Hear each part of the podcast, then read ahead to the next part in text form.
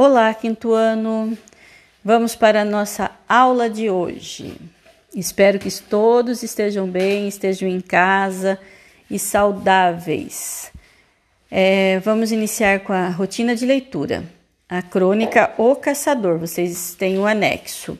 Primeiramente, vocês farão uma leitura silenciosa. Em seguida, em voz alta para a família. É aquele momento de treino certo? Respeitem a pontuação, leiam com entonação, façam uma leitura bem caprichada aí para os, para os familiares de vocês.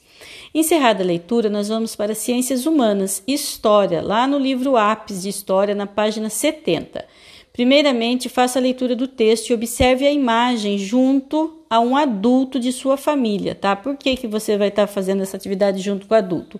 Para vocês refletirem sobre as questões 1 e 2. Então, vocês vão conversar sobre aquele assunto, não façam registro, apenas façam a leitura e a observação do, da imagem junto com o adulto para que vocês possam debater, conversar sobre esse assunto.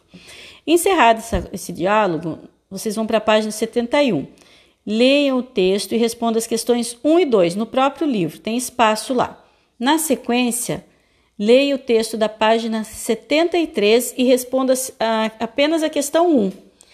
E a questão 2, vocês novamente, junto com o adulto, farão a reflexão, conversarão sobre aquela questão.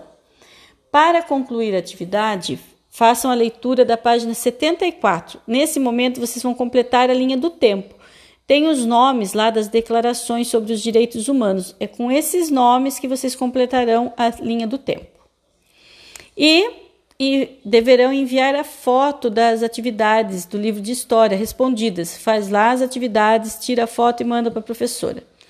Certo? Então, eu respondi a atividade 1 é, um e 2. Vou lá, tiro foto, né? Que na página 71 tem que responder as questões 1 e 2. Tiro foto e mando. Faço a atividade, a, a linha do tempo, tiro foto e mando para a professora. Depois vocês vão para a reta numérica, com números fracionários. É essa atividade de matemática para hoje.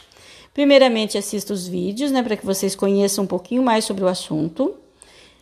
Certo? Entenderam como calcular uma reta numérica com números fracionários? Vai estar lá a explicação.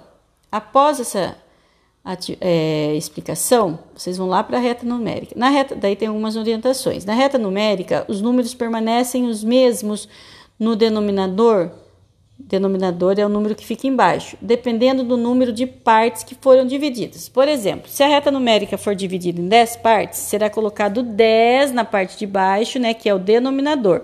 E vai mudar o quê? O numerador, que é o número que fica em cima. Como que muda? Porque depende da quantidade de partes que foi dividido, tá? E que foi percorrida na reta. Para entender melhor, resolva as atividades de representações de fração na reta numérica do, no material didático. Certo? Então, nesse material aí de vocês, no material anexo, tudo bem? Então, façam as atividades. Se tiverem dúvidas, perguntem, tá? Estou à disposição. Um abraço, fiquem com Deus.